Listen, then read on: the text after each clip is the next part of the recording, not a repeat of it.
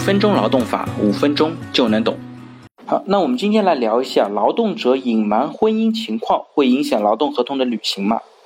那徐某呢，二零零八年登记结婚，二零一一年呢，他加入某公司从事产品推广工作，双方签订了从二零一一年一月份一直到二零一四年一月份的劳动合同。在入职之前呢，徐某填写了用人单位的求职表，在婚姻情况一栏填写的是否。并且签字确认所填写内容保证真实，如果有不实或者隐瞒，愿意自动离职。那二零一二年的三月份呢，徐某因为先兆流产住院，向公司请假，一直请到三月二十九日，并且将请假条寄给了 HR。二零一二年的三月三十日到二零一二年的四月九日，徐某又因为先兆流产需要休息，通过电话向 HR 进行了请假。二零一二年的四月九日，公司呢向徐某寄送了关于徐某自动离职的说明，通知徐某，因为他在二零一二年三月三十日到二零一二年四月六日期间连续旷工五天，严重违反了公司的规章制度，视为自动离职。徐某认为呢，公司的行为呢是违法解除，要求继续履行劳动合同。公司主张徐某入职呢是以未婚的身份填写的求职表，但实际上呢已经结婚。没有能够如实告知公司真实的信息，构成对公司的欺诈，这个行为呢，已经属于自动离职的情况。那员工对这个结果呢，自然不服，所以呢，进行了仲裁和诉讼。法院认为呢，徐某因为生病没有能够出勤，并且已经通过电话向公司人事部进行了请假，不属于无故旷工，因此呢，不构成严重违反公司规章制度。徐某在入职的时候呢，隐瞒了已婚的事实，是对自己自身情况的虚假陈述。法院呢，对这种不诚实的行为予以了批评。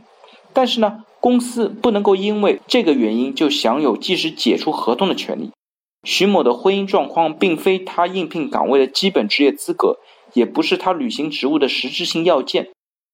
更不是他是否能够胜任这个工作的决定性因素。所以说呢，徐某的婚姻状况跟他履行劳动合同是没有关系的。对于无关事项的隐瞒呢，并不会使用人单位做出错误的判断，进而违背真实意思表示而订立劳动合同。徐某的行为呢，不构成欺诈。科技公司解除跟徐某劳动合同呢，缺乏法律依据，法院不予支持，判定双方继续履行劳动合同。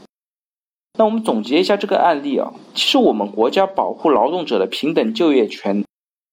女性的婚育情况呢，不是她从事工作的实质性要件，也不是企业进行正常营运的合理需求，更不是她应聘所需的基本职业资格，属于跟劳动合同不直接相关的事项。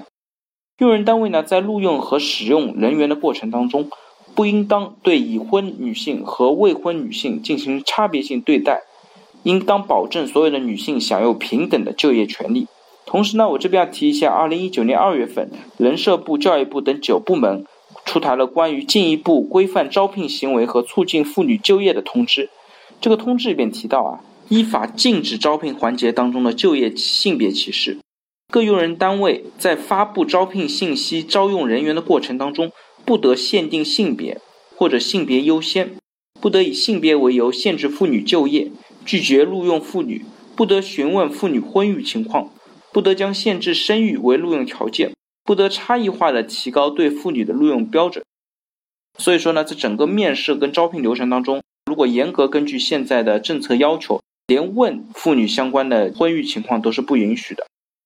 如果有单位将相关的歧视内容发在自己的招聘广告当中，而且拒不改正的，有可能呢处以一万以上五万以下的罚款，相关的情节还有可能列入公司的诚信档案。所以这方面呢，对于企业还是有一个比较新的要求的，好吧？如果大家对我今天的话题有任何的问题或者建议呢，非常欢迎在我的音频下方留言，也非常欢迎将我的音频转发给有需要的朋友，也许真的可以帮助到他。那我们下一期再见。